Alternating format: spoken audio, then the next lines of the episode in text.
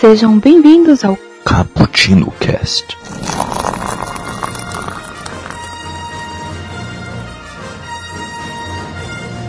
Yo, galera que adora uma cafeína, estamos aqui de volta com mais um Cappuccino Cast e hoje use a força, use a força porque vamos falar sobre Star Wars. Está chegando o final dessa trilogia, está chegando o final de todas as trilogias e como lidar com isso, né? Bom, vamos conversar sobre isso e muito mais. Aqui é o Kaique que passou uma tarde tomando um cafezinho, só que eu estava aqui de boa e vieram dois caras bem suspeitos querer bater papo comigo falando que não gostaram de mim. Eu não estou sabendo muito bem como lidar. E aqui comigo, João, se apresente aqui pela primeira vez ao nosso Caputino. Opa, aqui é o João, o Tetranome. Eu vim aqui tomar um cappuccino com leite de banta desnatado. Ô louco, que beleza. Tomara que seja bom. e aqui conosco, completando esse trio da força, Diogo, se apresente. Olá pessoas, eu sou Diogo Coimbra e se assim como eu você está cansado de tomar aquele café fraco, aguado, tome também o Dark Side a marca de café mais forte da galáxia. Aí sim, venha para o lado cafeinado da força, digamos, né? Exatamente. boa, boa, boa, curti. então é isso aí, galera. Vamos começar o nosso papo. Lembrando que vocês podem participar comentando lá nos nossos posts no site do bookstimebrasil.com.br. Lá, além dos posts do Caputino, você vai achar também nossos posts dos vários dos nossos quadros que estão no feed do Caputino, como o 24 frames por café, como o Expresso do Dia, o Nerd Rock Café e também o novíssimo hashtag Dica do Joelho dos Seus Amigos. É o melhor cast de indicações da Podosfera. Vá, vá, vá na, vá na minha dica, hein? E também temos o nosso cast que fala sobre futebol, o Na Gaveta. Ele tem um feed separado e você pode achar também no nosso site, ok? E nas nossas redes sociais estamos como arroba Brasil no Twitter, no Instagram e também no Facebook. E lembrando que você pode participar da forma mais tradicional que existe no mundo dos podcasts, que é através do e-mail é o nosso e-mail caputino com dois p's e dois c's, ponto btb, arroba. Tudo aí na descrição. Participe lá conosco. Então, vamos lá, galera. Vamos falar um pouco mais sobre Star Wars. Uh, eu sei que todos vibraram quando anos atrás uh, ficamos sabendo daquele anúncio que a Disney tinha comprado Lucasfilmes, que viriam novos filmes ficamos todos aí ansiosos por, por esses filmes. Como é que está o sentimento de vocês hoje, depois de dois filmes e aguardando o terceiro? Já é assim de estar de um pouco de saco cheio? Já é de estar é, apenas seguindo a onda, o que chegar tá bom? Ou vocês estão querendo cada vez mais Star Wars? Como é que está sendo isso para vocês? Começando contigo, João, qual a sua opinião? Cara, eu tô gostando bastante da, dessa era pós-Disney do Star Wars. Eu gostei muito do episódio 7, acho que foi uma boa renovação da saga. Pra, o último contato que a gente teve com Star Wars foi a trilogia prequela e foi uma trilogia bem controversa, digamos assim. E a retomada no episódio 7 acho que foi um, uma boa um bom, bom renascimento né, da série nos cinemas. E o episódio 8 é, eu gostei muito, para mim, um dos melhores filmes de Star Wars. Tá ali disputando com o episódio 5. E eu gostei tanto do, do episódio 8 que eu acabei virando podcaster por causa desse episódio. Eu fui gravar lá o podcast Elementar para comentar sobre esse filme. Olha aí, ah, que beleza, hein? Coincidência? Olha, já, já tem uma ligação pessoal já com o filme. assim, assim que é bacana. Eu, eu também gostei do episódio 8, mas assumo que ele dividiu opiniões. É, mas é uma galera chata aí, depois chegamos nisso aí. e, e, e, você, Diogo, como é que está o seu sentimento quanto a esta nova era? Rapaz, eu não sei nem por onde começar. Eu, eu sou fanático por Star Wars, é pra, pra, pra deixar esse ter tatuagem do Darth Vader. Pô, teve uma época que eu tenho uma foto que minha amiga me tirou, sabe? Que eu tava com uma caneca do Darth Vader, tava com a camisa do, de, do Darth Vader tirando um selfie, e tava com um chaveiro que tinha três chaveiros de Star Wars no mesmo chaveiro, sabe? Então eu sempre, sempre gostei, sabe? Eu gostei é, da, da trilogia, trilogia, original, é claro. Já não sou, não sou tão antigo para ter assistido na época, mas eu assisti ela logo antes da, da trilogia prequel sair, né? Então eu assisti a trilogia original e assisti a, a trilogia média, né, digamos, agora porque tem a nova, que é 1, 2, 3. E e até agora eu gosto de todos os filmes, cara, assim, de certa forma. Eu entendo todos os lados negativos dos filmes, é, tanto os furos de roteiro do episódio 4 e do 5 ninguém fala, né? Que tem vários. Da trilogia original, pô, também não gosto de Jar Jar Binks. E nessa, nessa trilogia nova da Disney, né, que é o objetivo do podcast, também vejo é, problemas, né, como, to como as outras, né, é, mas é, ela tem agradado bastante, assim, a minha expectativa é boa, é boa, assim, só que tem pontos que deixam, deixam a gente com o pé atrás. Um, um ponto foi o filme do Han Solo, né? Não sei se vocês gostaram, porque eu acho que ninguém gostou daquele filme. E o outro ponto é você recolocar ali o Palpatine, o Imperador no meio, que, que parada é essa? Né, aquela, aqueles coisas que aconteceram no, no, nos últimos Jedi, né? Que foi o Kylo Ren parecendo que tá ficando do bem, isso daí não ficou, não, não sei, não ficou legal. Eu, eu tô meio que mais ou menos na expectativa, assim, tá legal, mas tô com medo de, de ficar uma grande bosta. Eu tô, eu acho que junto com vocês dois, viu? Eu poderia juntar as opiniões, porque eu também eu sou muito, muito fã.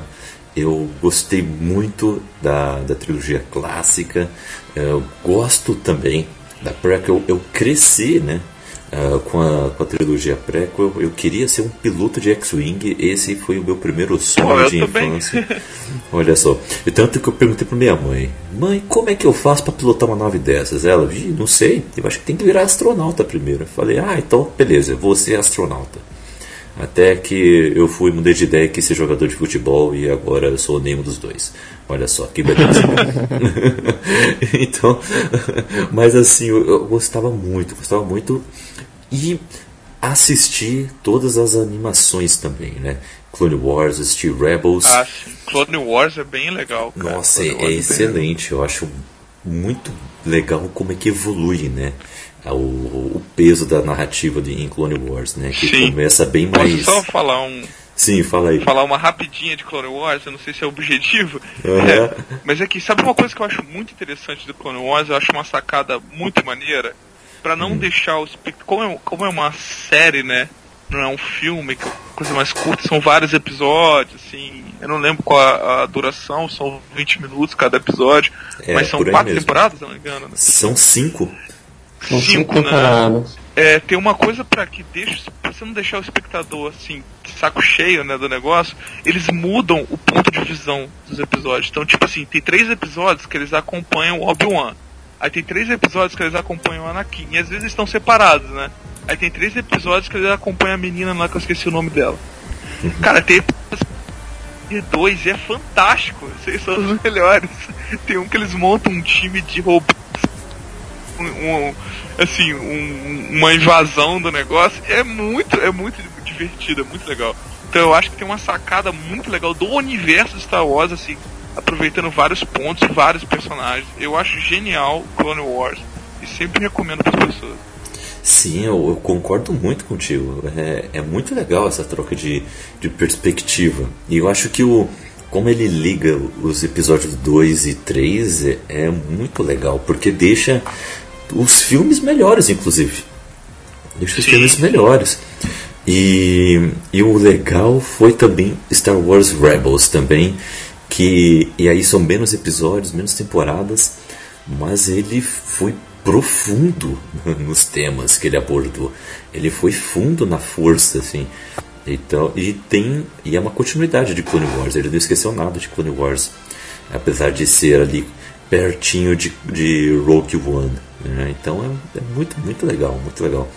E, e, recomendo também.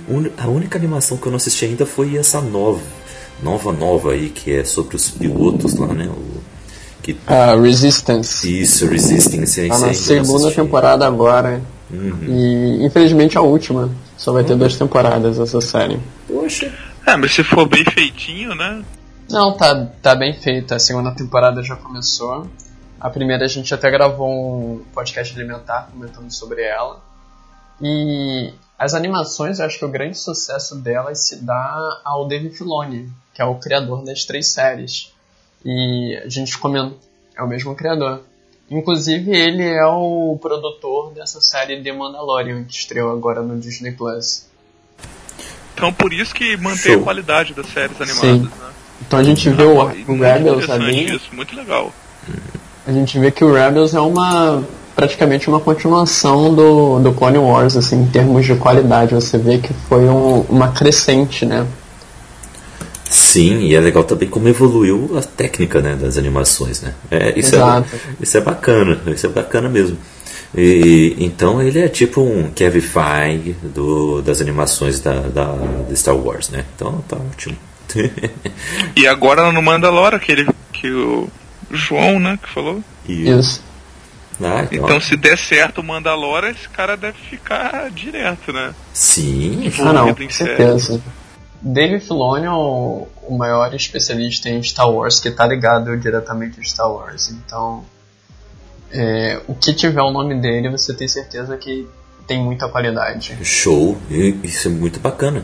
E, e inclusive, para a gente dar um, um pequeno pitaco aqui, antes da gente uh, se aprofundar no, nos episódios 7 e 8, o The Mandalorian tá correspondendo às expectativas por enquanto, né? Os dois primeiros episódios são muito bons, né? Vocês estão acompanhando também?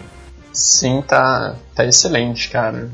Tô gostando muito. Vai sair agora o terceiro episódio, né? Depois que a gente. Quando esse episódio sair no ar, provavelmente já saiu o terceiro.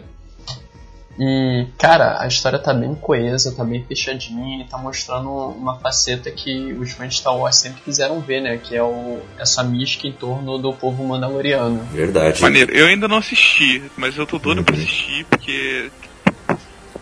Do que eu vejo do universo expandido em geral, os mandalorianos são muito maneiros, cara. São é... mesmo. eles são maneiros. Assim, eu fiquei com medo de, de, de, ser uma série do Boba Fett, cara. Porque eu acho ele um personagem ridículo. Mas aí, não, Mas falaram, não é. Mandaloriano, vai ser bom, não, aí vai ser maneiro. Se fosse o Boba Fett, gente, o cara, pô, o cara fala cinco frases, eu não lembro, cara. Ele fala cinco, sei lá, cinco frases, cinco, cinco palavras. É, é. Se ele fala isso é muito. É. Morre ridiculamente, cara. O cara tosco. Ai, ai. Ah, mas, o, mas é, é, é, interessante. O, em Rebels tem um pouco sobre a cultura mandaloriana, né? Eu acho muito legal isso. É, me lembra. E um pouco, Clone Wars também. Isso, em Clone Wars também. E, e me lembra um pouco. É, eu não sei se foi a intenção do George Lucas e dos outros criadores que tem do universo Star Wars, que ajudaram a construir todo esse universo, mas me lembra um pouco os grandes reinos africanos. Porque os Mandalorianos, eles, apesar de serem um, eles são divididos em tribos, né? E cada, e cada é. tribo mandaloriana tem uma especialidade, tem sua particularidade. É um povo muito multiétnico, multicultural. E eu acho muito legal isso. É, tanto que em Rebels mostra uma, uma Mandaloriana que vem de uma família de artistas mandalorianos. Olha só, além de oh. guerreiros, eles são artistas. E, caramba. Diferente. É, muito legal isso. E outra coisa também que seria a gente, legal a gente citar são as HQs e os livros, né? Que depois que a, a Disney trouxe para o seu rebanho, digamos, a Lucasfilmes, ela botou no berço da Marvel ali o, as histórias de Star Wars e as HQs estão aí saindo com um relativo bom número de, de, de vendas, estão aí com seus títulos saindo numa boa, sem maiores problemas, porque fãs têm para isso. Né? E talvez o e, e, os livros também estão saindo sempre com uma temática diferente, né? E o talvez o que seja um pouco oscilante sejam os jogos, né? O, os dois Battlefronts não foram lá grande coisa, mas o Jedi Fallen ah, Order está começando O Battlefront bem. teve aquele problema de ter sido bem, é, como digamos, ele foi querendo sugar muito dinheiro da galera, né? Ele foi, foi. bem não, predador, digamos assim. Eu não sei um termo certo para se usar. É, ele, plano... lá, ele era quase um pay to win, eu não sei. E ele foi bem polêmico, cara. Tanto que mudou completamente os jogos. Mas o Fallen Order todo mundo tá falando bem, cara. O problema desses jogos foi a EA, né? O que a EA bota a mão, ela, ela faz merda. Mas é ela que tem os direitos de exclusividade sobre os jogos com Star Wars. Felizmente Fallen Order está se mostrando um bom jogo. Sim, né? É um pouco mais Souls, né? Essa pegada Souls aí, digamos. E um pouco de Metroidvania também, né? E, uhum. e, e, é, então, porque você tem que, além de você ter uh, alguns chefões aleatórios do nada em cantos escuros que se você não tiver o level apropriado você vai morrer fácil. Ainda tem a questão que você tem que ir em tal lugar, você tem que aprimorar tal coisa para abrir tal porta, aí você volta, explora aquele lugar para depois voltar. É, então, parece muito legal, assim. Claro que você tem que ter tempo para poder explorar tudo aquilo. É meio The Witcher nisso, né? Você tem que ter um tempo para Tem bons jogos de Star Wars. Eu, eu gosto muito, muito de coração daquele Jedi Power Battles antigo. Uhum. Sabe? Você Sim. jogava de aventura, jogava com. dava pra jogar junto. Uh, aquele do Star Killer, que eu esqueci o nome. Putz, o Force Unleashed. Isso, Isso ele é legal, ele é um bom jogo. Sim. Assim, eu joguei no Wii, então é, ficava meio cansativo com o tempo você ficar mexendo o, o, o remote toda vez fazer movimento. Então, no começo eu jogava em pé, pá, caraca, ficava mexendo lá. é, e os melhores. Depois cansou, sabe? Mas os melhores jogos de Star Wars são Knights of the Old Republic. Recomendo muito. Exato, cara, são os melhores jogos de Star Wars. Tanto um quanto dois são excelentes, cara. Aí sim, são, são excelentes mesmo. E espero uma adaptação nos próximos anos, viu? É, eu quero. Nem que seja também um, sei lá, um remake sim. para a nova geração, que seja, sabe? Uhum. Mas tem que revisitar essa Uma suposta nova saga de Star Wars dos filmes poderia ser na Velha República. Seria muito interessante. Seria Tem mesmo. muita coisa para explorar. Seria mesmo. Seria mesmo. E, e, podemos ficar um pouco mais esperançosos, né? Porque quem iria produzir uma nova trilogia nos próximos anos seriam o, a dupla D&D, né? A dupla que produziu Game of Thrones e que cagou aquele final, tá né? Tá tirando a minha esperança, cara. Não, a esperança é que eles saíram do projeto, eles não estão mais lá. Ah, tá. cara, eles são bons produtores. Mas se vocês viram a entrevista deles depois do, do final de Game of Thrones, é, cara, eles se envolvem muito pouco. Eles não leram os livros, eles não sabiam de quase nada, não sabiam de quase nada das coisas, sabe? Eles simplesmente quiseram apressar a parada e deu naquela merda que deu, sabe? Star Wars é a mesma coisa. E se eles pegam um projeto que seja é, fora desse, desse espectro né, que, a gente tá, que a gente conhece, né? Que é a galera do Skywalker, dos rebeldes, etc. Né, dos filmes, se ele pega uma coisa do universo estendido, eu tenho certeza que eles não vão se dar bem, cara. Porque esses caras não se dão o trabalho de ler os livros de Game of Thrones, que estavam envolvidos numa série por não sei quantos anos. Qual é a chance de dar merda de, de, se eles ficarem com Star Wars no, no universo expandido? Vai dar. É, e você claramente vê a, a, queda de qualidade do roteiro de Game of Thrones com a saída do George R. R. Martin e logo depois com quando acabou o material, né? Não tinha mais livro para adaptar, então eles tinham que criar praticamente tudo por eles, né? E a gente vê que realmente caiu muito a qualidade do, de roteiro da série. Produção magnífico, mas a história em si foi ficando bem ruim. Com certeza, com certeza. Então é uma boa notícia, entendeu? É uma boa notícia eles não estarem envolvidos.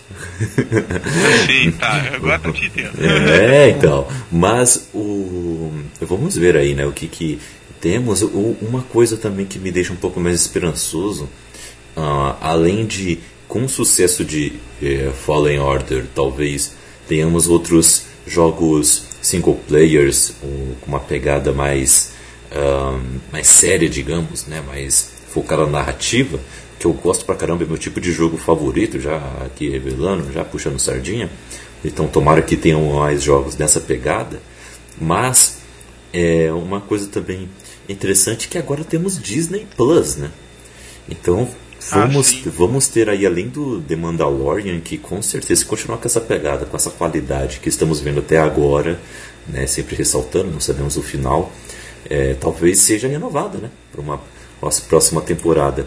E então o, vai ser interessante ver outras histórias focadas em outras raças né, de Star Wars, focadas em outros grupos. Né? Seria interessante a gente saber um pouco mais sobre isso. E aí lembrando que teremos a série Kenobi com o nosso é, Ivan McGregor, né? Então vai ser excelente. Aí vem um pouquinho Essa daí eu tô criando expectativa. Essa eu tô com medo. Eu tô, tô criando muita expectativa, tô com medo de dar. Essa eu tô criando muito. É o meu personagem favorito, cara, de todos. Assim, eu não sei porquê, eu gostava do Ben Kenobi. É aquele, né, velho sábio lá. O cara chegava com poder, pô, não sei o que lá. Soltava uma e... mentirinha aqui, uma mentirinha colar. É, né? Safado, cara, sacana. E, cara, o Obi-Wan do, do Ian McGregor eu achei sensacional, cara, desde o episódio 1, cara. Ele realmente. E é uma coisa que as pessoas, assim, meio que concordam, né? Que é uma das únicas coisas boas da, do Prequel, eles falam que é o Will McGregor. ele agradou muito, cara. Isso mostra como um ator é bom, né? Que ele conseguiu ter uma boa atuação mesmo com a direção do Jorge Lucas. realmente, realmente. É. E, o, e pra mim a melhor frase dele é Hello there. é, aquela cena contra o General Grievous é muito boa. Mas, o, além de Kenobi, talvez a gente, a gente veja algum, algumas outras obras aí do universo canônico saindo, né? Talvez algo uh, focado no Almirante Traum, talvez. Uh, ele já foi bem trabalhado em Rebels, seria interessante ver um, uma história sobre ele, focando no Império. Tem uma a, a, narrativa que tem no modo campanha do Battlefront 2 é interessante, né? De uma general depois que acaba acaba de acabar, sei que foi meio redundante, mas é, é para deixar bem preciso.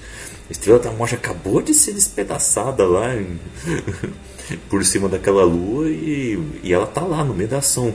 Ela tá tendo que saber como lidar com isso, com a queda do Império. É interessante. É uma história bem, bem interessante. Eu não vi até o final a história, como é que trabalharam isso em Battlefront, mas é uma história bacana, dá para trabalhar em uma série sobre isso.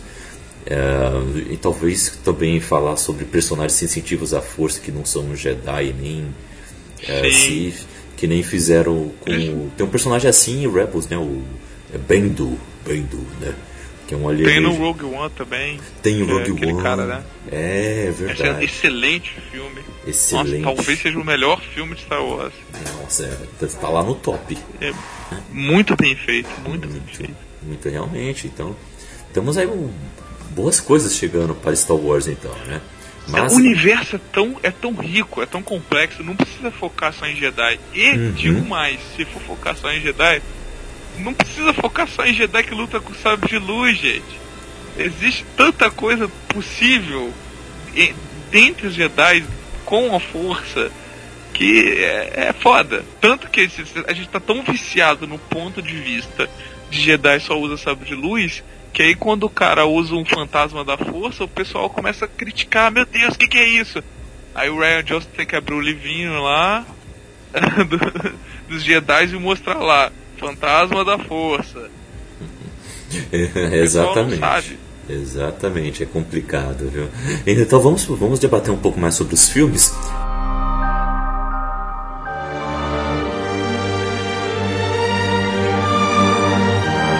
brevemente como foi essa retomada, né? Como foi assistir o episódio 7 nos cinemas? Além do choro, da emoção, o que, que vocês acharam do filme agora analisando friamente? Tem muita gente que critica achando que é apenas uma releitura do episódio 4, né? Eu acho isso um pouco maldoso, né? Não é exatamente isso, né? Tem muitos elementos ali. Mas eu acho que é proposital por conta é, de não ser exatamente uma quebra uh, de narrativa, né? uma quebra de clima. Né? Tentou pegar um pouco dos, da, da trilogia clássica, mas o, apresentou novos personagens, apresentou um Stormtrooper virando de lado. Uh, temos agora não uma princesa em perigo, mas sim um piloto de X-Wing em perigo. Uh, temos uma general Leia com toda a sua experiência. Tem coisas novas aí, além de Kylo Ren, né? que é um, um vilão complexo, no mínimo. Né? O, o que, que vocês acharam aí do episódio 7? Beleza. Eu acho muito interessante do episódio 7 que ele, ele não é um, uma cópia do episódio 4, como muita gente pinta. Ele é uma rima narrativa, digamos assim. Assim como o episódio 1, ele também tem uma rima narrativa com o episódio 4.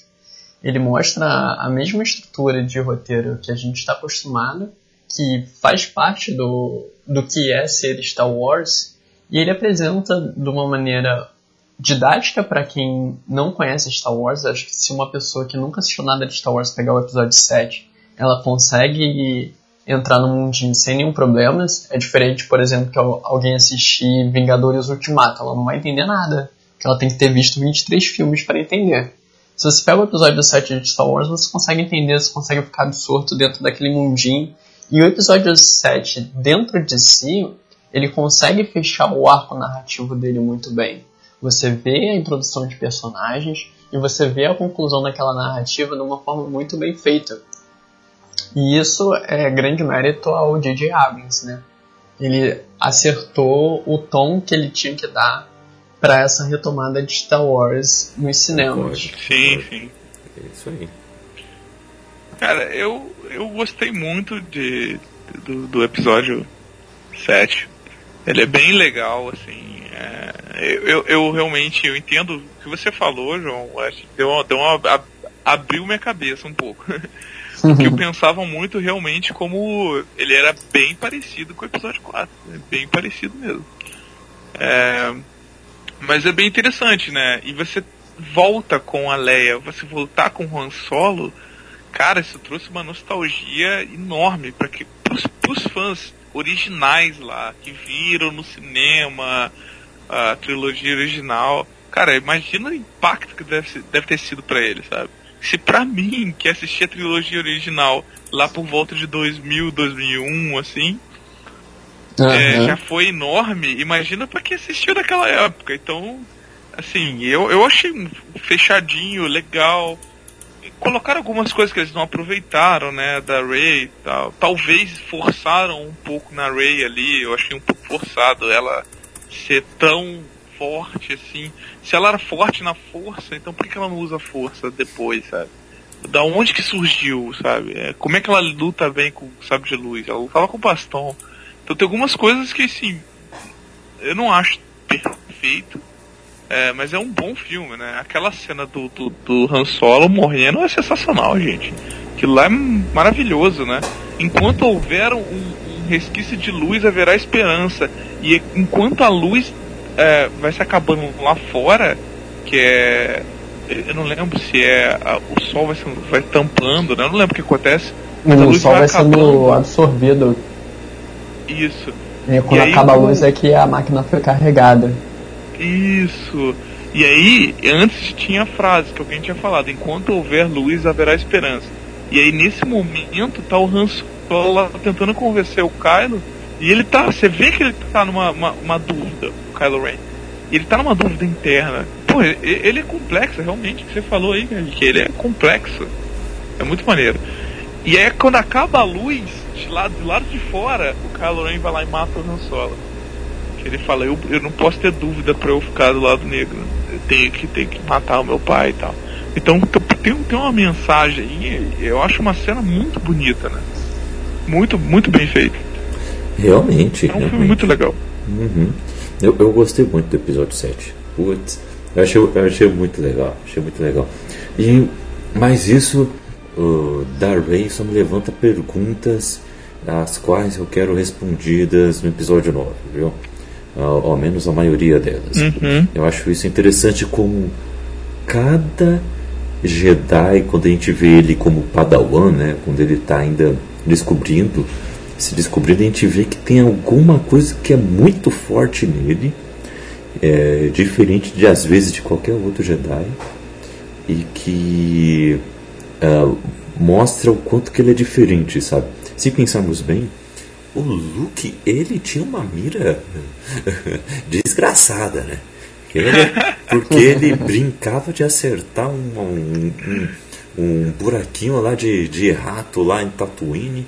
Aí do nada o cara acerta no único espaço disponível na Estrada da Morte, a única falha minúscula, ele acerta um míssil ali, Pois é. sabe? E, e consegue ainda vazar numa boa.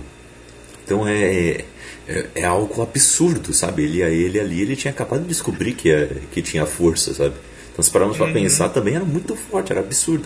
E a Rey já conseguiu fazer um, Mind um, um Jedi Mind Trick ali no, no Stormtrooper também mostra uma habilidade diferente nela, né? Eu concordo que talvez isso deve, deveria ter sido melhor explorado, sabe? Porque essa mira do Luke depois nos próximos episódios também é explorado, né? Então ele, ele, ele tem é. que acertar de novo, ele tem que fazer algo assim de novo. Ou aprender a fazer algo Dá pra novo. entender que aquilo é, o- é uma coisa do Luke, né? Uma Sim. coisa dele, um ponto forte dele. Da Rey eu não consigo entender. Simplesmente parece que eles quiseram fizer, fazer um personagem overpower. Sabe? se, se- é. se você pega o Obi-Wan, ele é um. Assim, do começo ele tem, ele tem um estilo de luta de sabre de luz próprio. Então isso é uma Uhum. coisa que, que é característica dele, né? Então uma coisa que já chama atenção. E ele é um, um Jedi, assim, quase. Deixa eu É. ver isso no Kylo Ren. É, não, não sei. O Kylo, o Kylo Ren O Kylo tem- Ren parece fraquíssimo perto dela. O cara. Acho que é treinamento de anos, apanhou pra. Poxa. não- Eu tenho uma não visão sei. diferente disso da Rey. Ah, Eu acho que assim, assim como o Luke, a Rey ela não teve um desenvolvimento do seu poder da força. O Luke foi treinado já com 19 anos. A Rey aparenta ter ali no máximo 20 anos, 21, que sabe. Então, ela nunca desenvolveu a força. E a gente tem que lembrar que ela vive num período que ninguém sabe o que é isso, ninguém sabe o que é a força. É tipo o boato do boato do boato. Se passaram aí mais de 50 anos desde o expurgo Jedi. Então isso é uma coisa muito desconhecida do grande público. E é falado nessa trilogia que ela tem um poder muito grande. Tipo assim, não foi dito com palavras, mas seria algo comparável ao que o Anakin foi. Então, ela ter esse poder tão grande assim, eu acho ok, porque é algo que já foi apresentado pra gente, tanto no universo expandido, a gente tem milhares de casos no universo expandido, mas até no- nos filmes a gente já foi apresentado disso com o Anakin. Então, ela conseguir utilizar a força assim, pra mim não é um estranhamento. Até porque, a, como tem uma cena muito icônica no episódio 7, é um diálogo que a Rey tem com a Mascanada, que a Mascanada explica pra ela o que é a força. Que a força não é algo que você usa pro seu bel prazer. A força é algo que permeia todos nós, ela flui você e você conduz é, essa fluidez. Então, a, a Rey ela é uma pessoa muito mais centrada do que o Anakin era quando o Anakin era jovem. Apesar dele ter sido treinado mais velho do que geralmente é se treinado um padawan, ele foi treinado ainda criança. A Rey não teve nenhum treinamento. Então, pela própria personalidade e vivência dela, essa, essa serenidade, digamos assim, é muito condizente com, com o jeito Jedi de manipular a força.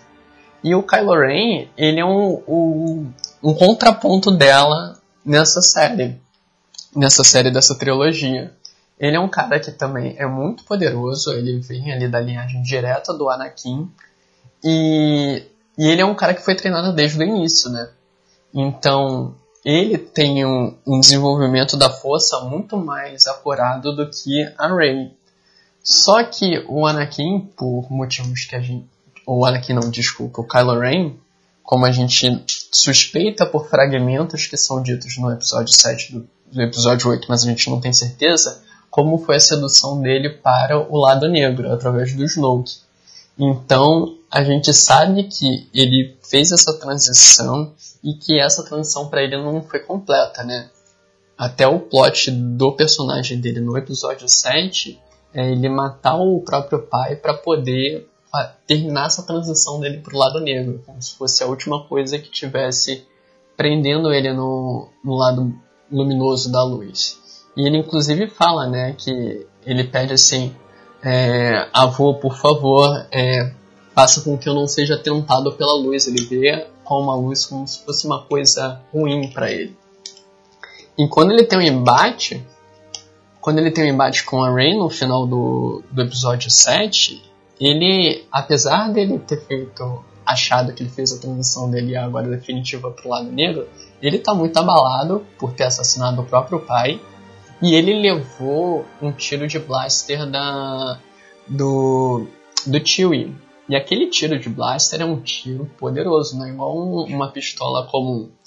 Então ele estava ferido, inclusive ele ficava batendo no ferimento para ele poder ficar mais raivoso e assim ele conseguia dominar a força pelo lado negro.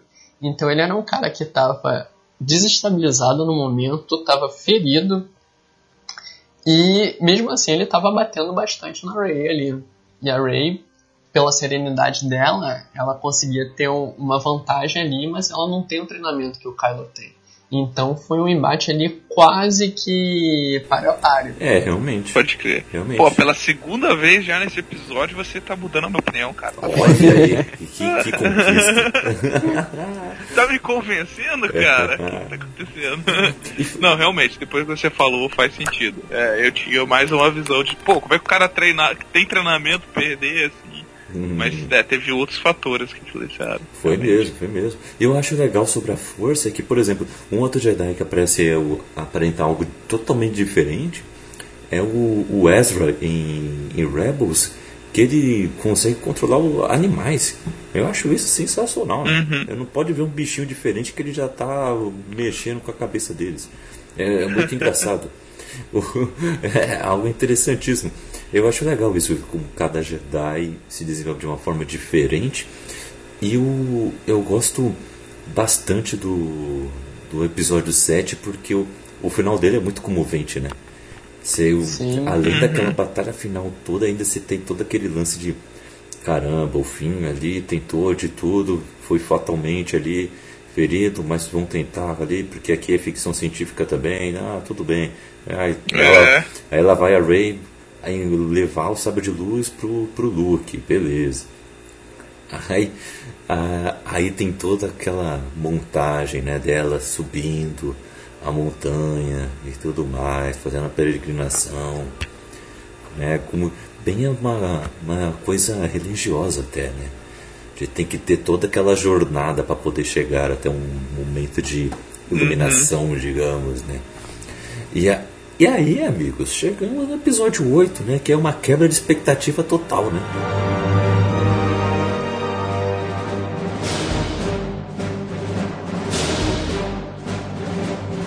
Eu acho que talvez essa seja a sua, a, a sua maior qualidade, mas também seja a sua maldição, né? Porque assim, É. tem, tem pessoas que não sabem lidar muito bem com isso, né? Eu mesmo ainda não sei lidar muito bem com isso. Mas nesse filme É eu o mais gostei. diferente, né? Isso, ele é totalmente diferente de qualquer é, outro filme Star Wars, né? Tem até gente que tenta comparar com o episódio 6. Eu acho que é forçar muito, muito mesmo. Que ele é totalmente diferente do 6. Ah, eu, eu acho que tem algumas decisões ali que poderiam ter sido diferentes.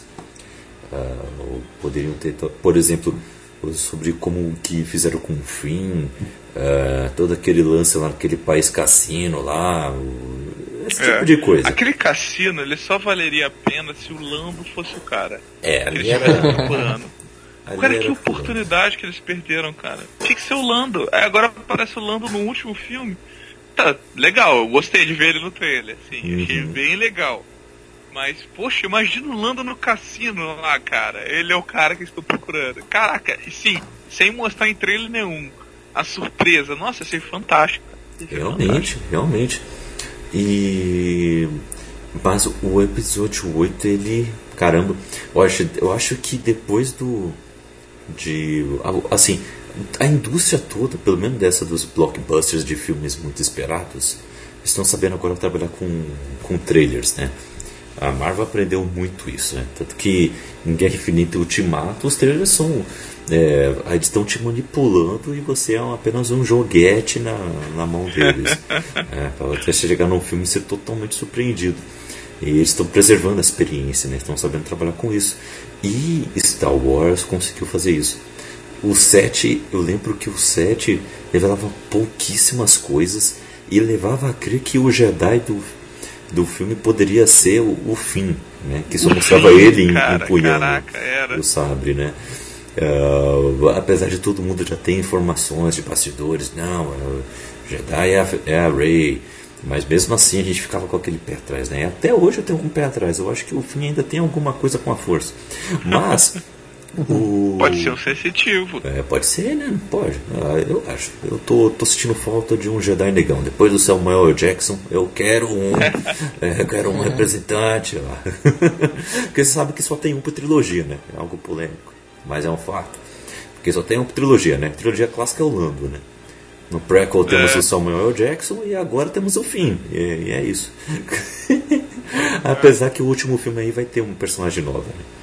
Mas vai fica aí a crítica. Tomara que a Disney mude isso. Tem o. Lando de volta no último. E tem o Lando de volta, é, pelo menos isso.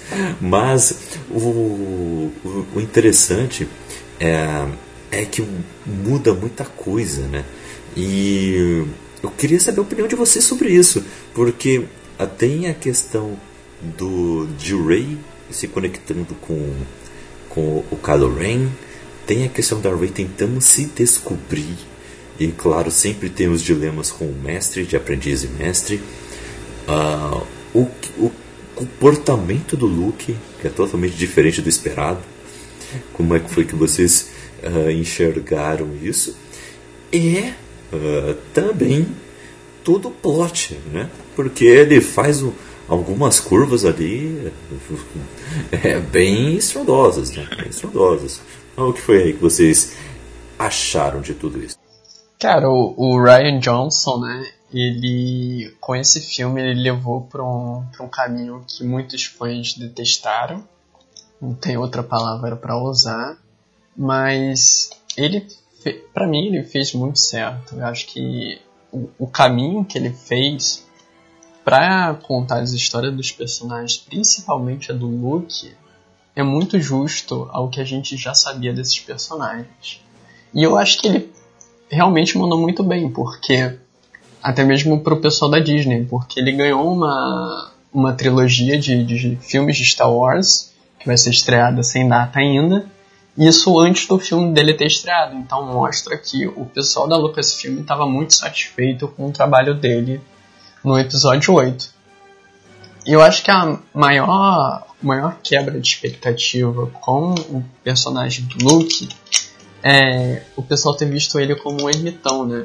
Ele ter renegado a- força e querer destruir tudo o que é dos Jedi. Ele quer apagar de vez Ideia? esse Vocês acham que isso foi ruim ou que foi o- ok? Eu gostei, cara. Assim, sinceramente, eu gostei dessa parada do Luke. Achei que fez um certo sentido, né?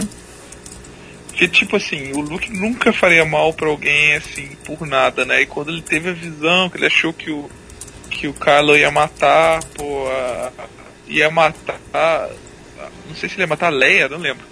Ia matar um monte de gente. E ele falou, tem que matar o Kylo antes que ele mate isso mesmo, mas ele não conseguiu, né? Então, tipo, beleza, esse é o Luke. E ele ficou remoendo com, com, com o erro dele, assim, de ter tentado às vezes, né? Não dá pra saber muito bem. Mas eu achei legal, achei, pô, ninguém é perfeito, sabe? E tem, tem, tem coisas que ele vai ficar pensando, vai ter arrependimentos. Eu achei isso, achei, achei bem interessante, cara. Achei bem interessante. Exato, dá uma humanizada no personagem. Porque eu acho que esses fãs que não gostaram, eles criaram a ideia de que Luke era o, o cara perfeito. É... E tiraram toda a humanidade dele como algo mítico. E as pessoas esquecem até o mesmo que elas viram na trilogia clássica. Se lembrar ele do embate com o Darth Vader, ele estava no início ali se controlando, dizendo que não ia batalhar, mas quando o imperador disse que ia tentar a Leia para trazer para o lado negro, ele não hesitou de ir lá e, e meter a porrada no, no Darth Vader. Ele quase mata o Darth Vader. Sim, ele ele a mão, ele destrói. E naquele momento ele tem um lampejo de falar, não é isso que eu tenho que fazer. E aí ele para. Foi mesma coisa com a cena dele com o Kylo Ren. Ele vai É, ali nossa, decidido, não mas ele vê que nisso. não é o É caminho. parecida com a mesma. É a mesma. É, nossa, é realmente. E aí você imagina, o cara que era o último Jedi, ele teve o fardo de reconstruir toda a ordem, sendo que o treinamento dele foi bem parco, ou seja, ele teve que descobrir todo o jeito Jedi por conta própria para poder reconstruir uma ordem milenar. Ele se remoe por ter perdido o pai, não ter conseguido salvar o pai. Apesar do pai ter se redimido, ele não conseguiu salvar o Anakin, ele morreu ele vê que o maior pupilo dele, que é o sobrinho dele, caiu pro lado negro. E, além de ter caído pro lado negro, destruiu e matou toda a Ordem Jedi que ele estava criando ali. Então ele caiu em, em desespero, porque tudo que ele tentou criar não deu certo. Então ele fica em negação, ele acha que os Jedi têm que terminar, que aquilo não, tem jeito mesmo. Por isso ele se, se recolhe e vai virar um ermitão lá. Mas você vê que ele nunca deixou de, de lado. Ele vai para o planeta que foi onde foi fundado a Ordem Jedi. Ele tem os manuscritos sagrados. E, de certa forma, ele está ali protegendo isso, né? Para aquela última centelha não ser apagada. Naquele ímpeto de raiva, e aí o, o Yoda dá a lição para ele, né? Tanto que quando o Yoda faz o raio, né, ele vai desesperado tentando salvar os livros. Se ele estava tão decidido em destruir, por que, que ele ia ter esse, essa preocupação? Toda do Obi-Wan. Qualquer um, na realidade, assim, na vida real, estaria enchendo a cara, fumando pra caralho, ou sei lá, fazendo alguma outra coisa pra descontar essa quantidade de gente, cara, que se ferra e fala, ah, vou pro bar encher a cara. o cara fez foi tipo se isolar. É, faz sentido pra caramba, cara. E poxa, dá pra você conectar as coisas ruins que aconteceram na galáxia com, com, com os Jedi, sim, cara. Com a força. Se não tivesse ninguém que usasse força, não ia ter. Vader, cara. Se tivesse Jedi, não ia ter Darth Vader. Sabe? Não ia ter. Então. é, Dá pra entender ele. Eu, eu acho que faz muito sentido. Eu acho que é um dos pontos positivos do filme. É, é verdade. O, às vezes as pessoas esquecem de muitas coisas. Eu acho que é porque todo mundo quer é, reclamar, né? É só isso. É, o pessoal só quer o, ter uma desculpa para poder reclamar das coisas. Vamos falar a verdade. É, esse é o tempo em que estamos vivendo. Mas o, realmente tem algumas coisas ali também que, que são meio complicadas, né? Mas o, o melhor sobre o, todo o arco do Luke para mim, ah, além de sua batalha final, ah, no episódio 8, Fantástica, bem que legal. é sensacional, quebra qualquer expectativa, é muito legal, é a questão dele, é, da história sobre ele e o Kylo Ren ter duas perspectivas. Eu acho isso muito bacana. Que aí mostra o flashback de um jeito você pensa, caramba, foi assim? Não acredito. Aí depois mostra o outro, aí você fica, peraí, É. qual, qual que eu acredito? que é pra você É estar aquela no- história, né, que Hum, toda, toda história tem três versões, né? A do acusado, a do acusador e a verdade. A gente vê as exatamente. É. duas ali e a gente tem que tirar nossas conclusões. Exatamente, exatamente. Isso é muito legal porque você fica no lugar da Rey, né? Aí você fica, caramba, e Aham. agora? É. Em quem acredito, o que eu vou fazer. Eu acho muito legal É, e- que, que ela critica o Luke, mas depois quer fazer igual o Luke. Né? tipo, eu vou, eu vou até o território inimigo tentar trazer ele pro nosso lado. Aí ele, não é assim que funciona. Eu, eu vou, eu vou tentar. Eu achei isso interessante.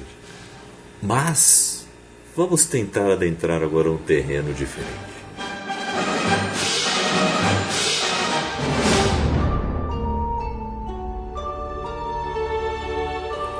Meus amigos, o que vocês esperam do episódio 9? Ah, os trailers não são tão reveladores assim, né? são bem tranquilos. Eu acho que quem é meio trailer fóbico, por bons motivos, porque realmente a indústria de cinema às vezes dá uns vacilos grandes, mas eu acho que vocês podem assistir os trailers de Star Wars numa boa. Eu acho que o negócio aí vai ser totalmente diferente também. De novo, né? De novo, eu acho isso legal. Mas me fale aí, qual, qual história vocês Aquela estão Ray com esperando? o aí? Saber lá vermelho, e aí? É, então. que que é isso, gente? Será que é verdade? Será que é um flashback? Às vezes pode ser só uma visão. Isso, pode É. ser uma visão. É, exatamente. Como teve no episódio 8 lá do. Quando o Kylo conta a versão dele, né? Você vê o, o rosto do, do Luke tá com os olhos vermelhos, tá desfigurado. Às vezes pode ser só uma visão da, da Rey de um futuro possível. E não ser nada demais. É, exatamente. É, pode ser isso daí. Exatamente. Isso é bom. Mas a Ray pode virar um Sith também, pode ser do lado negro, por que não? Seria interessante, porque seria diferente de todos os outros a terminar. Não, não sei, né? Porque o Anakin termina o 3. Não, cara, eu acho isso improvável, porque Star Wars é. A estrutura de Star Wars é, é muito simples. É a luta do bem contra o mal. O roteiro traz tons dentro disso, mas em essência é isso. Você vê isso na trilogia prequel, na trilogia clássica e nessa trilogia também. E a gente sempre vê que o bem prevalece. Apesar da, da trilogia prequela você vê é, começando ali o, o Império, mas você sabe que aquela história já tinha sido contada. Então ela realmente termina no episódio 6. E a gente vê a todo o caimento do, do Anakin se transformando em Darth Vader e depois a redenção dele no final. Então a história de Star Wars sempre foi isso. Foi sempre a luta do bem contra o mal. O pessoal se fixa em Jedi e Sith, mas a força é muito mais do que isso. Jedi é uma interpretação do lado bom e Sith é uma interpretação do lado ruim.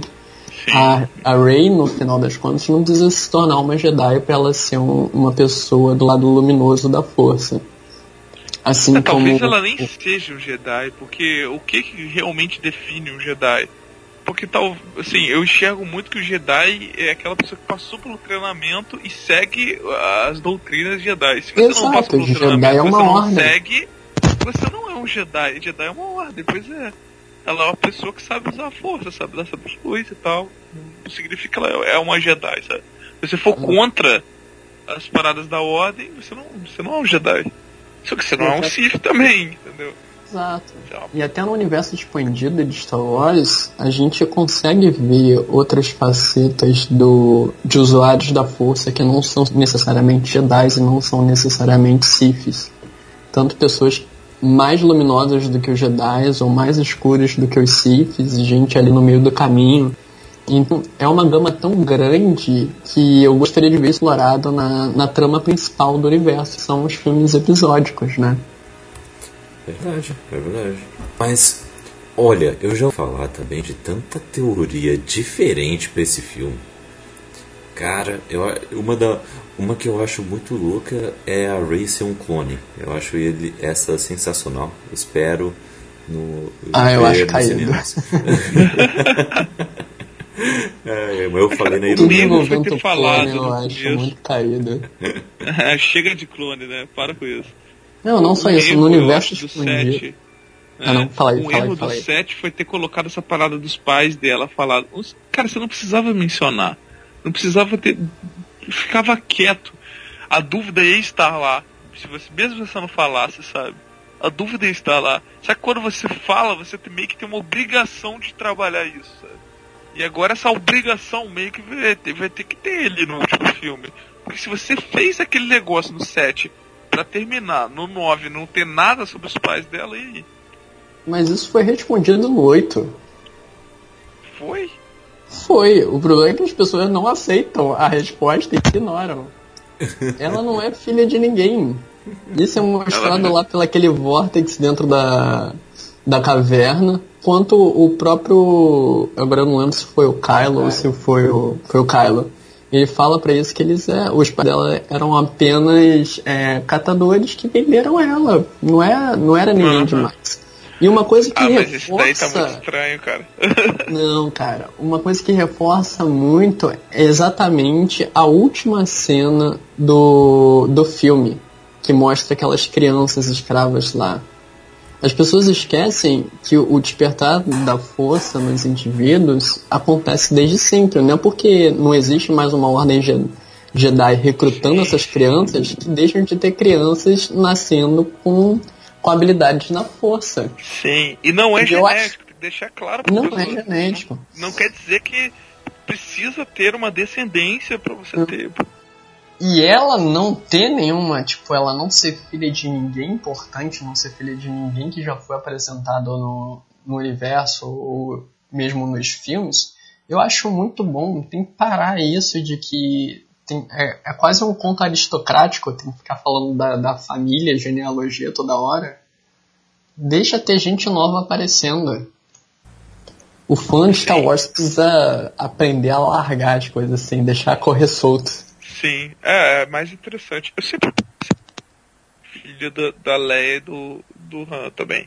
Porque na, na, na, na no universo expandido após o, o 6, eles têm três filhos, né? Se eu não me engano, não lembro. E um, um, um, homem que vira o Sif e a, a mulher, que era uma piloto, que, que meio que vira a mocinha principal de enfrentar. Não, não tenho certeza, não lembro direito. É, são, é um casal de gêmeos e depois tem é um, um terceiro filho depois. um terceiro filho. Né? Isso. Aí o, os, os três são muito versados na força e o mais velho do, do casal no, o, o menino do casal de gêmeos, ele cai pro, pro lado negro, mas depois volta. Ah, sim. Então, eu pensei que poderia ter alguma coisa semelhante a isso, seria o Kylo Ren e a Rey. E talvez por isso que eles teriam uma conexão. Mas eu não, não acho que seria bom, não. Hum, não. Olha, eu não vejo com tão maus olhos isso, não. Eu acho, eu acho interessante. Mas eu, mas eu acho que quem já vem com picuinha com Star Wars, hum, vai, olha, hum, ainda arranjaria alguma tretinha por causa disso. Porque o complicado é que ela já se encontrou né, com, com a Leia e com o Han Solo, né? Sim, sim. É. E, e por que eles deixariam ela lá naquele planetinha também, né? Hum, sei lá. É. Aí ainda tem algumas coisas aí.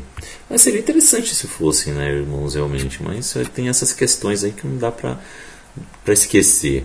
Mas eu, eu, eu gosto da ideia dela ser apenas mais uma no, no mundo distópico. Mas também seria legal se o Kylo Ren, na verdade, estivesse brincando com as emoções dela. Né? Não fosse nada daquilo, é. fosse realmente filha de, de alguém importante e, eu só acho que o Kylo Ren não para com isso. Para, já teve redenção do Anakin. Não precisa ter uma outra redenção, cara. Por favor. é, eu acho que Ele agora... matou o pai, cara. Acho que agora e quase tem... matou a mãe. Quase matou a mãe. Então, por favor, gente. Vai ficar redenção por causa de, de uma conexão esquisita que eu acho bem tosca com a Ray, que eu achei que foi uma das piores coisas do, do episódio 8. Foi essa conexão dos dois, por mais que tenha o Snoke envolvido ali, que eu também acho que foi muito estranho, ele morrer é fácil. Assim, e aquela luta horrível lá. Mas. Pô, só coisa. Nossa, tá vendo, gente? O episódio 8 tem muita coisa ruim também. Tem, tem, tem Mas eu não acho assim. que o Kylo. Cara, por favor, cara, não faça o Kylo ter uma redenção, gente. Por favor. É, então. Exatamente. Mas o, eu gostaria de ver mais eles utilizando a força. Eu quero ver mais força unleashed eh, nessa Ah, galera. sim, gente, pelo amor de Deus, o cara É. luta. Parece que você sabe lutar com o sabre de luz, não tem mais nada. A não ser Como que assim? seja, tipo, Obi-Wan versus Anakin, que aí dá, tá tudo bem. Porque eu acho que aquela luta é épica, uma das melhores do cinema. Nossa, eu acho sensacional. E o, e o legal é que assim, no começo eles sacam o sabre, lutam um pouquinho, depois eles querem ir pra força, né? Só que eles se igualam na força, né? Aí tem Aham. meio que uma es- explosão, entre aspas, de força, assim, cada um vai pra um lado eles. Hum, então beleza, vamos que sair na Fantástico, mão. fantástico. é muito bom e o que vence é a inteligência de batalha do Obi-Wan, que isso se sobressai, né? A experiência, né? Eu acho legal também no, no Últimos Jedi, é isso, Por isso né? que o Obi-Wan é o melhor personagem, é. Eu acho legal isso em Últimos Jedi é que a experiência é a voz da razão, né? Porque é o que mais, a gente tem mais visto nos filmes é que a experiência sabe de nada, é ultrapassada. Ah, Você é. tem que ser jovem, arrojado e quebrar as regras. E, e, e nos últimos Jedi, quem quebra as regras, quem não ouve o- a- os conselhos dos mais velhos, você acaba se ferrando, né?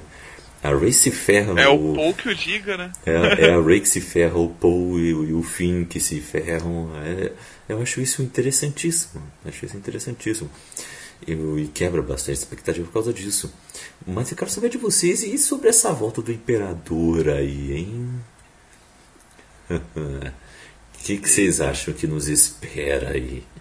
Cara, é uma coisa meio complicada, né? Eu espero que seja. Eu acredito que vai ser bem feito, bem executado. O...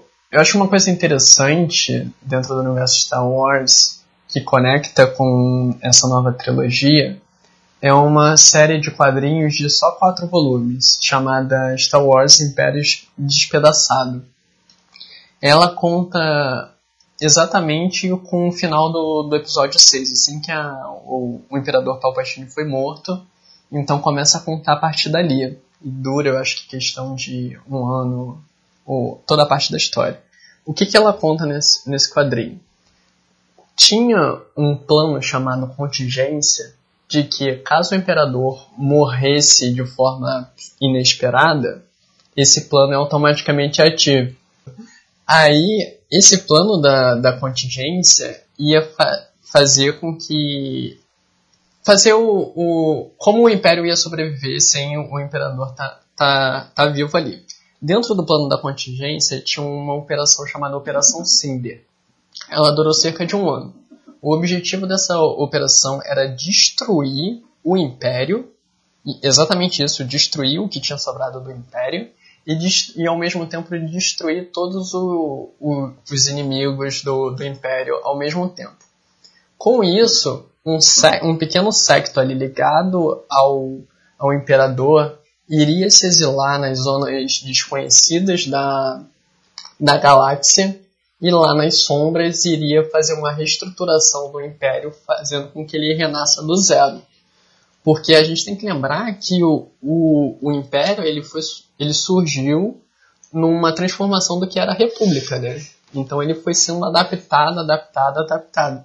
O tanto que acaba o, o episódio 3 e passam-se 20 anos, 19 anos e meio, para ser mais exato, do início do episódio 4. E no episódio 4 a gente fica sabendo que o Senado finalmente foi dissolvido. Então, eles levaram muito tempo para poder ir desconstruindo a República. E a ideia dessa, desse plano da contingência era justamente fazer um império do zero nos moldes do que o imperador queria. E essa reestruturação que deu origem à Primeira Ordem. Então faz sentido a gente ter uma influência grande do imperador aparecendo agora. Eu não sei como é que eles vão fazer isso, se vai ser tipo fantasminha da força, se vai ser alguém ali influenciado, uma outra pessoa. Eu só não espero que seja um clone do Imperador, como já aconteceu no universo expandido. Que é uma história horrorosa, que o Imperador ele é tão, é, tão do lado negro que o corpo dele vai se, se degenerando. E aí de tempos em tempos ele sai do corpo dele e tipo que encarna num clone dele para ele poder ficar virtualmente imortal fazendo esse processo, né? Por favor, não tenha clone do imperador. Eu acho que é a única coisa que eu vou ficar decepcionado se fizerem isso. É uma É uma possibilidade. possibilidade. Mas eu espero eu que tô não. Medo, tô com medo do- dele voltar, porque eu achei que, tipo assim, tem, tem um final decente. O final dele é bem legal e você pegando no, no, prequel também, né? Você, dos seis filmes, ele tem um arco legal, cara. Acabou, gente. É, Você só não sabe, não sabe entender que as coisas acabam. Então eu tô com medo de, assim, de dar muita merda. Mesmo que seja um fantasma da força, que já é estranho, porque eu não, não lembro de nenhum outro, nenhum fantasma da força que Hum. seja do lado negro. Olha, olha, Não, olha, minha assim? mente tá bolando algo aqui, olha aqui, ó, a questão de. é, me deu uma ideia, me deu uma ideia, tudo isso aí. Ó, e se o imperador, esse cara, esse ser risonho, ele simplesmente descobriu como também ser um fantasma da força? E ele é logo ele é o primeiro Sith a conseguir. Nem todo Jedi sabe. Quem, quem conseguiu aprender essa habilidade foi o Qui-Gon Jinn, né? Para quem ainda não, não lembra. E ele ensinou Yoda. É, E se ele foi esse cara, virou um fantasminha, beleza? Ele não vai voltar de forma física. Só que sendo esse fantasminha, sendo do lado negro, se manifesta de um jeito diferente. E então ele começa a influenciar as pessoas suscetíveis a cair no lado negro e influenciando toda a primeira ordem ali por baixo dos planos. Ou seja, ele antes influenciava pra caramba o Snoke, influenciou tanto que o Snoke foi também se transformando em um ser deformado, mas muito forte com a, com a força, e acomodando tudo aquilo. E agora que o Kylo Ren tomou o lugar, como toda a história de, de- em dupla tem que ser, né? O aprendiz matando o mestre. Então agora ele está se aproximando do Kylo Ren e o seduziu a tentar eh, trazer Rey para o lado negro da força. Então, o, só que aí os Jedi, porque já está confirmado também que o Luke volta, né? É, vai ser um fantasminha ali que talvez a Rey o veja, né? A não ser que ele esteja apenas para aparecer como um membro de festa né, no final do filme. Mas, Hulk, todo mundo feliz. é, bem isso. Mas, e aí então esse mundo espiritual, entre aspas, digamos, dos Jedi é, acaba ficando perturbado por conta disso e tenta também ah, se conectar com a Rey. Eh, também eh, passando o conhecimento deles, os conselhos deles e, e dando a força necessária para que ela possa lutar contra toda essa influência do Kylo, do Kylo Ren barra Imperador e que ela possa enfrentar, né? Porque tem cenas meio que sugestíveis de, de cenas um pouco mais épicas assim em que ela tem que enfrentar algo a mais que o Kylo Ren parece, sabe? Então, pode ser impressão minha, pode ser impressão do trailer, mas é o que me parece. Fora que já está confirmado que vai ter luta nos resquícios da Estrela da Morte, né?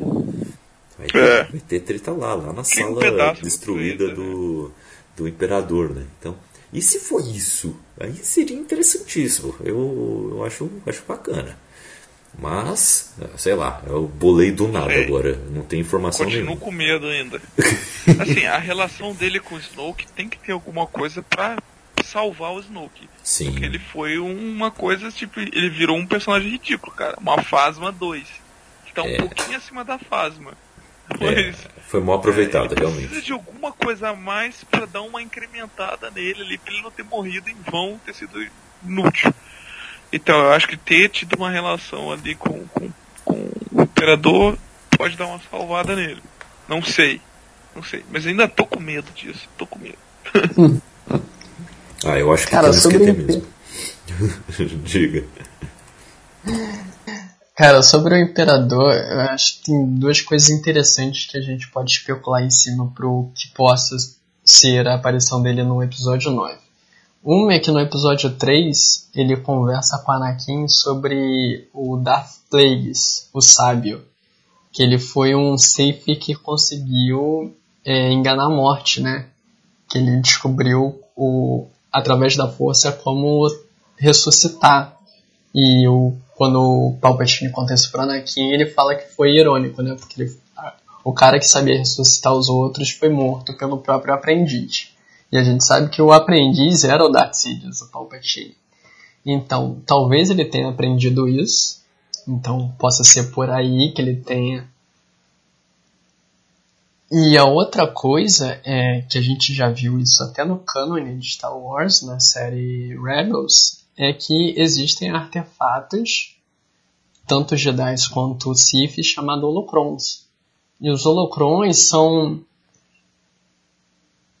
Apareceu no filme do Han Solo. Tem uma cena lá que aparece um holocron na estante. Naquele. Né, do vilãozinho lá. Quando ele pega aquela, aquelas armas de Vibroblade, tem um. Tem um holocron ali. E ah, o holocron. Ah, ah não, peraí, peraí, é- peraí. Eu não assisti Han Solo, mas está me falando que um artefato super poderoso da força, contendo uh, grandes conhecimentos, estava numa estante de um cara excêntrico, é isso mesmo? Mais ou menos, porque o cara excêntrico, ele era, entre aspas, o testa de ferro do, do Darth Maul. Ah, O Darth Maul tá vivo e ele é o, o líder de- dessa organização criminosa chamada Crimson Dawn. Eu não lembro o nome em português, desculpa. É, e o, o que, que é um holocron para um ouvinte que não sabe? Ele é um, um objeto, um receptáculo em que o usuário da força, ou Jedi ou Sith, eles conseguem armazenar, entre aspas, conhecimento ali dentro. Então é como se eles deixassem, transmitissem para esse objeto o conhecimento que ele quer passar. E isso é de uma forma mais íntima, como tipo se deixasse uma parte da pessoa ali dentro. Porque você consegue conversar com o holocron e o holocron consegue te influenciar. E no, quando eu falei da série Rebels, o personagem Ezra, ele encontra um holocron Sith, e aí o, o Sith que criou o holocron, ele começa a influenciar o Ezra pro lado negro, conforme o Ezra vai absorvendo o conhecimento do holocron. Então pode ser que o Darth Sidious tenha feito um holocron dele e a Primeira Ordem esteja utilizando esse holocron para poder con- é, conduzir a Primeira Ordem. Um detalhe, se eu não me engano, é que o Snoke tinha um anel, ele usava um anel que é o mesmo anel utilizado pelo, pelo Palpatine na trilogia clássica. Então esse Ó. objeto também pode ser alguma coisa. Uhum. olha aí, então quer Cara, dizer que tá tudo eu lá. acho que tem muita, muita coisa aí pra eles aproveitarem. Talvez eles já tenham pensado nisso há tempo, já tá bem preparadinho, a gente tá se preocupando à toa. É, não, com certeza a gente está se preocupando à toa. Eu É. acho legal assim que tem várias pontas que assim que dão embasamento dentro do universo Star Wars para caso façam seja coerente. Então eu acho que tá tranquilo. Se fosse uma coisa assim que não tivesse nada nem no universo expandido, aí eu ia achar caído, né? É, Se fosse mal executado, né? é, Mas pode ser o clone do Palpatine. Aí. Aí, ó. Ô, clones! Guerras Clônicas 2, ah, adoro. Cara, eu gosto muito das guerras Ressuscita o clônicas. Grievous também, sacanagem. Eu só não gosto dessa parada do Palpatine ser imortal através de, de possessão de clones. Eu acho isso muito caído. Nossa. Mas, mas a galera se agarra nessa ideia de clones, principalmente para Rey, por causa daquela cena dos últimos Jedi dela tendo aquela visão de várias cópias dela mesma, né? Ele meio que dimensão espelhada do Doutor Estranho ali. Ela, ali a galera já acha que aquilo está mostrando quem ela é, tipo, mais uma. Dentre vários clones, talvez o único clone que tenha dado certo, sei lá, algo assim, né? Eu não acho totalmente fora de questão, não, mas eu acho que é muito difícil isso acontecer. ai, ai. Mas, para terminarmos, para dar uma conclusão bacana, gostaria de saber de vocês, então, suas expectativas finais. Ah, vocês já compraram ingressos? Vocês estão esperando um grande filme? Vocês estão tentando baixar o hype para ir assistir sem expectativa? Como é que está esse pré-jogo, né, digamos, para, para Star Wars A Ascensão Skywalker. Que título misterioso. Mas, e aí, começando contigo, João, quais são as suas expectativas? Cara, eu sempre vou para Star Wars de, de coração aberto. Que assim, eu acho que no mínimo eu vou me divertir com o filme. Se eu me emocionar e achar um filme foda, eu tô no lucro. Então eu acho que eles vão saber conduzir bem, eu acho que eles vão conseguir fechar bem. Claro, pode ser que seja um filme ruim ou um filme medíocre, mas eu tô, tô otimista. Eu acho que vai ter um puta desenvolvimento da, da Rey. Eu acho que vai ter um fechamento legal dos personagens principais. Para mim, se, se eu, o que fizerem com, com Kylo Ren, portanto que seja uma coisa decente, eu tô ok. Pode ser que ele morra pro lado negro, pode ser que ele sobreviva se redimindo, ou morra se redimindo. Se fizerem bem feito, tô satisfeito. E eu acho que é bom ter um, um, respiro de não ter filme mais de Star Wars por um tempo. Por causa de Han Solo, que eles correram e não souberam entregar um, um filme bom. Eu gosto de Han Solo, eu acho um filme legal, tem várias coisas legais, mas comparado a todos os outros, ele é muito fraco. Então, eu acho que é importante eles não fazerem com Star Wars o que eles fazem com a Marvel, de ter essa necessidade de lançar 50 mil filmes por ano, e com isso muitos filmes são genéricos, não tem aquela personalidade. Em Star Wars é, é muito personalidade cada um dos filmes. É importante respeitar isso. Sim, sim. Ah, eu, eu sei lá, eu acho que os filmes da Marvel, assim, até os que são um pouco mais caidinhos, eles têm até uma certa aura própria. Eu, mas eu, eu compararia bastante com filmes estilo Exterminador do Futuro, estilo Transformers, sabe? Que são mais do mesmo. Não tem algo, sabe? É, eu, eu compararia com estes que tem que fazer algo diferente para não ficar igual. É, é uma coisa genérica, sabe? Tem, tem que ser tratado com carinho, nada de desprezo. É. Mas, e você, Diogo, já comprou ingresso? Vai ver a IMAX XD, Double D, com cheiro e tudo mais? Como é que vai ser? Suas expectativas? É, na minha cidade só tem um cinema, então não tenho muita escolha, não. não tem IMAX. Olha aí. Mas, não, eu, com certeza eu vou ver no cinema. É, é, né, desses dois últimos filmes eu fui ver no cinema, foi eu e meu amigo que a gente é muito fã de Star Wars, é, tipo, anos e anos, a gente sempre vai, sempre fala junto, então vamos no cinema junto, então a gente provavelmente a gente vai junto. É, não deve ser na estreia, mas a gente vai estar tá lá. É, cara, eu tô, eu tô tentando abaixar a expectativa, eu tô com um pouco de medo e tal, mas como eu gosto de quase todos os filmes de Star Wars, tirando o Han Solo, é, não sei igual os fãs de Star Wars fanboyzada aí que odeia o 7 porque ele é muito parecido com, com o 4, mas odeia o 8 porque ele é muito diferente dos outros. Eles não sabem o que, eles querem, né? Eles odeiam porque é parecido demais e odeiam porque é diferente. Então, sei lá. Eu não sei, cara. Eu tô tentando abaixar a expectativa pra. Caso aconteça alguma coisa errada, de que vai que todo mundo se encontra numa igreja aí no final Sabe? eu não sei, DJ Abrams, cara, você já me decepcionou uma vez. Não, cara, a culpa não foi do JJ, foi do Lindelof. Ai, caralho. Ai, eu, eu não sei, eu não sei, eu, eu tô, tô com medo, mas, sei lá, cara, que, que, que seja bom, que seja bom. E é isso aí, que seja bom. eu, nós aqui. Uh já compramos também os nossos ah, ingressos. Imperador, não tem mais imperador, gente. Não. Fala, Kaique. Ah, tá, desculpa. Tranquilo. Mas aqui já compramos os nossos ingressos, já estamos já ansiosos para esse filme. Esperamos que seja uma boa conclusão, simplesmente, sabe? Seja uma boa conclusão. Que tratem com carinho, que tome cuidado com cada expressão, de cada essência, de cada núcleo de personagens que tem ali. E eu confio no JJ. Finalmente o J.J. Abrams vai terminar alguma coisa que ele começou, né? Então, confio nele. Eu acho que vai trazer um bom filme.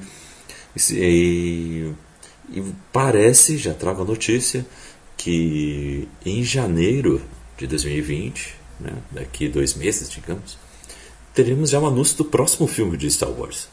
Só que ele virá ah, só em 2022, tá? Então pelo menos teremos aí. Mas ainda é pouco tempo, cara. É, teremos aí mais. Mas tem que ver qual filme. João, né? Eu acho que poderia ficar 10 anos parado aí. Mas eles querem dinheiro, né, cara? É, mas. uma máquina de dinheiro. Ah, mas também 10 anos é muito tempo, hein? Pô. Não, Ué, quanto tempo. tempo ficou do episódio 6 pro episódio 1? Ah, mas agora temos um estúdio estável, rentável para tomar conta disso. Ah, ah acho que tem muita história para contar. Mas eu, eu, concordo que deveria ter um, um certo hiato aí. Uh, de uns. Uh, de uns. Mas talvez um, uns 3, 4 anos só, pô. Tá, tá bom. Mas é, tem que ver. Acho okay. É, mas tem que ver qual filme que, que vai anunciar, né? Lembrando que assim, o contrato da, da Kate Lee Kennedy, né, a manda-chuva da Lucasfilmes, é, acaba em 2021. Então é na metade hum. da produção desse suposto filme de 2022. Então talvez, nem Hollywood, talvez ela anuncie um filme que tem nada a ver, assim, que não seja um, uma nova trilogia. Um Rogue One da vida. Isso, que talvez seja, seja algo nesse naipe, uma história totalmente diferente mesmo, sei lá, explorando um novo núcleo de personagens. Jar Jar Binks, oh, Nossa, já pensou? Caramba, já pensou? Que beleza. Mas é isso aí, galera. Falamos bastante sobre Star Wars, sobre os personagens, sobre a sua essência, o quanto que estamos aguardando a, o fechamento dessa, dessa saga que tanto amamos. E para terminar, amigos, por favor aí falem onde as pessoas podem te encontrar nas redes sociais. É um momento de jabá também, então anunciem os seus projetos para as pessoas saberem um pouco mais sobre vocês, sobre o trabalho de vocês. Fiquem à vontade, viu?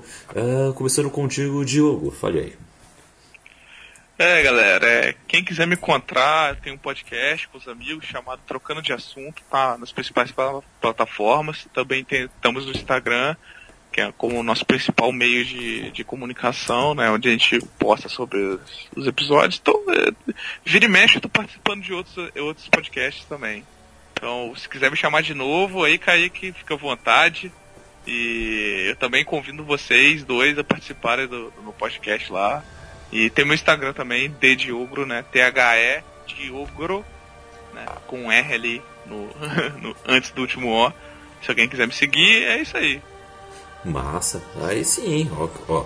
Quando a pessoa deixa assim, em aberto e tudo mais, a gente costuma exercer uh, tal pedido, viu? Então, Fique de, fique de olho aí. E é isso aí. E você, João, como é que onde você está aí nas internetas? Cara, queria agradecer o convite. Muito legal gravar aqui com vocês. Também fica aberto aí para vou anunciar aqui, né? E eu participo de dois podcasts regularmente, que é o podcast Elementar, que eu gravo com o Diogo, Diogo Ferreira, e o Se Quiser Pode, também gravo com o Diego. O Elementar a gente fala de filme, de livro, de série, de várias coisas, de cultura pop. E se quiser pode é só pistolagem e, e bom humor, que é um programa sem pauta e a gente fala o que dá na telha.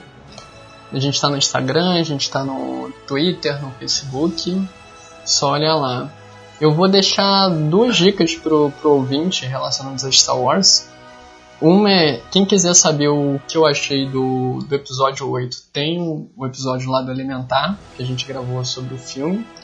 E eu estreiei no, no Elementar uma série nova, com episódios bônus curtinhos, de meia hora, 40 minutos, comentando cada episódio da série The Mandalorian. Então eu já gravei o primeiro e o segundo episódio, talvez quando esse, esse podcast saia já tenha o terceiro episódio também lá no feed.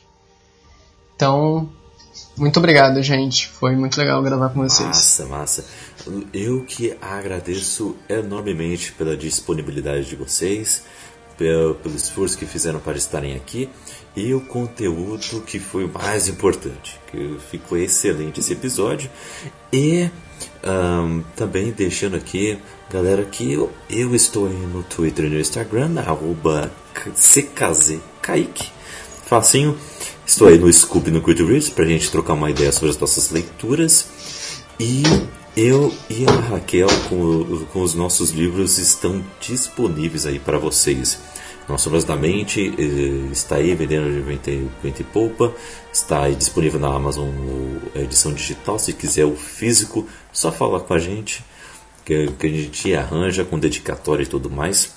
Alvos como a Neve, é digital na Amazon, tá? É uma história interessante, modéstia à parte, então acho que vocês irão gostar.